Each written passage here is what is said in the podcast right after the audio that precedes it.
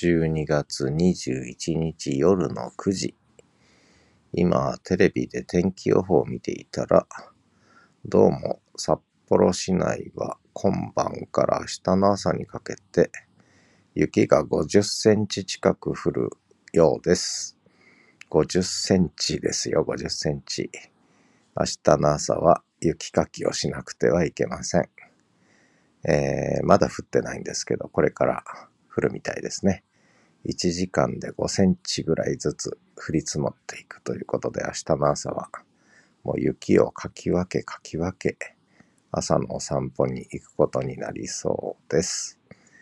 えー、とうとうドカ雪来ちゃいましたね。えー、ちょっと憂鬱ですけども、まあ楽しむしかないですね。